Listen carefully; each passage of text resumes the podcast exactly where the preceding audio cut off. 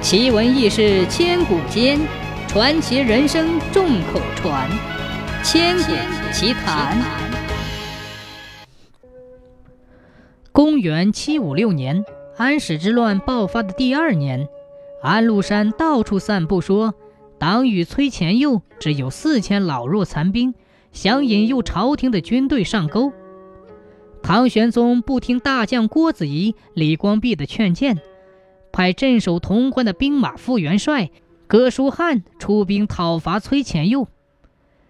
哥舒翰率二十万大军进军灵宝，而崔乾佑南靠高山，北临黄河，在七十里长的隘道险要之处布满精兵强将，虎视眈眈。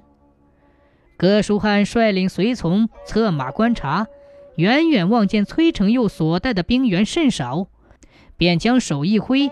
各路大军齐头并进。哥舒翰没有想到，崔乾佑把重兵藏在后阵，暴露在外面的不过一万人。按照他的命令，这些士兵十个一群，五个一簇，零零星星散布在阵前游走。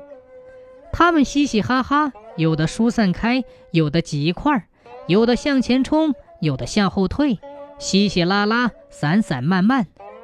哥舒翰的部下见了，掩口讥笑：“嘿嘿，这帮饭桶能打仗？”锣鼓一响，双方交战。崔乾佑的军队旗帜突然倒下，败退而去。朝廷军队见状，马上高声呼喊，紧追而去。不知不觉，渐渐地追进了隘道。不一会儿，崔乾佑的伏兵突然杀出，喊声四起。高处扔下许多木头、石头，砸得官军惨叫不止，死伤无数。隘道狭窄，官军手中的长枪长矛再也施展不开了。哥舒翰心急如焚，忙命令将士用马拉着战车在前面奔撞，想以此来冲垮敌人。太阳过了中午，老天突然刮起了东风。崔乾佑冷笑一声。右手朝后一招，几十辆装满草的车辆风驰电掣般推出，只堵住了战车的去路。一把火点燃草，火借风势，片刻间战车燃火，烟焰遍布隘道，官军睁不开眼，难分敌我，自相残杀。官军急了，纷纷嚷道：“敌人在烟雾里，朝烟里放箭！”天黑了，官军的箭通通射光了，烟雾里不见一个敌人的踪影。官军正在诧异间，背后传来杀声。原来崔前佑早派将领带着精锐骑兵绕过南山，从后方偷袭官军。官军腹背受敌，首尾惊乱，人心惶惶，大败而去。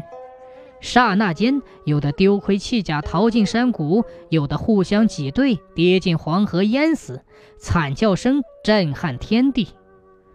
崔乾佑率军乘胜追击，官军后援部队见前面军队惨败，纷纷自行溃散。